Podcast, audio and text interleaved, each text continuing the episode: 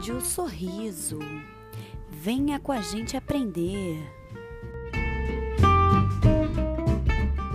Bom dia, meus queridos. Bom dia para você que está em casa e um bom dia para você que está no trânsito ou no trabalho. Meu nome é Natália Lomelino, sou aluna do quarto período da Universidade Veiga de Almeida e hoje, por meio da disciplina de Introdução à Clínica, vou explicar sobre o controle mecânico da placa supragengival.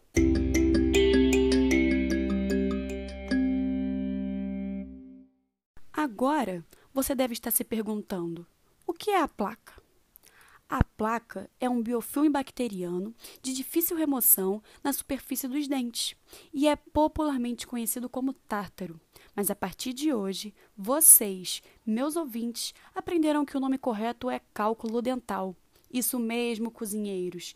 Tártaro é apenas o molho.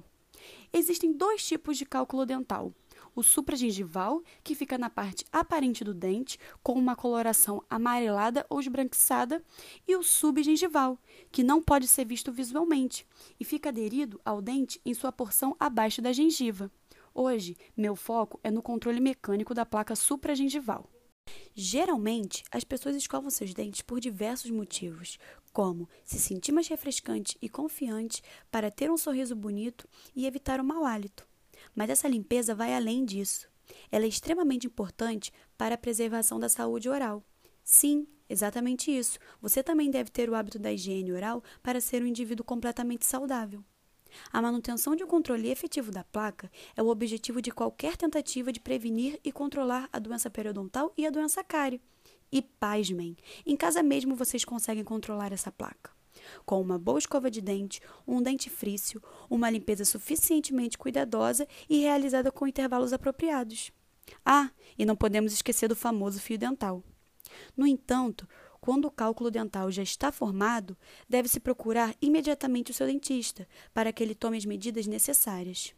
Devemos lembrar que não existe um único método de escovação que seja correto para todos os pacientes. A morfologia da distribuição da dentição, o tipo e a gravidade da destruição dos tecidos periodontais, bem como a habilidade manual do próprio paciente, determinam que tipo de ajuda e que dispositivos ou técnicas são recomendados.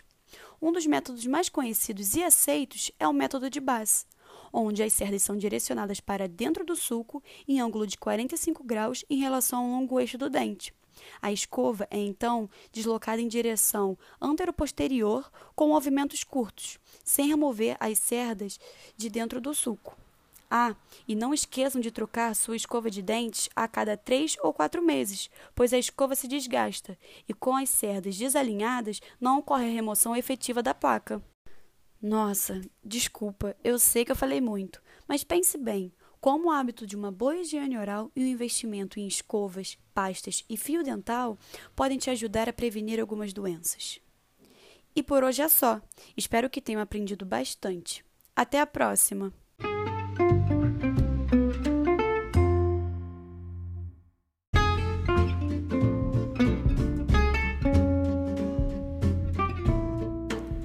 Rádio Sorriso.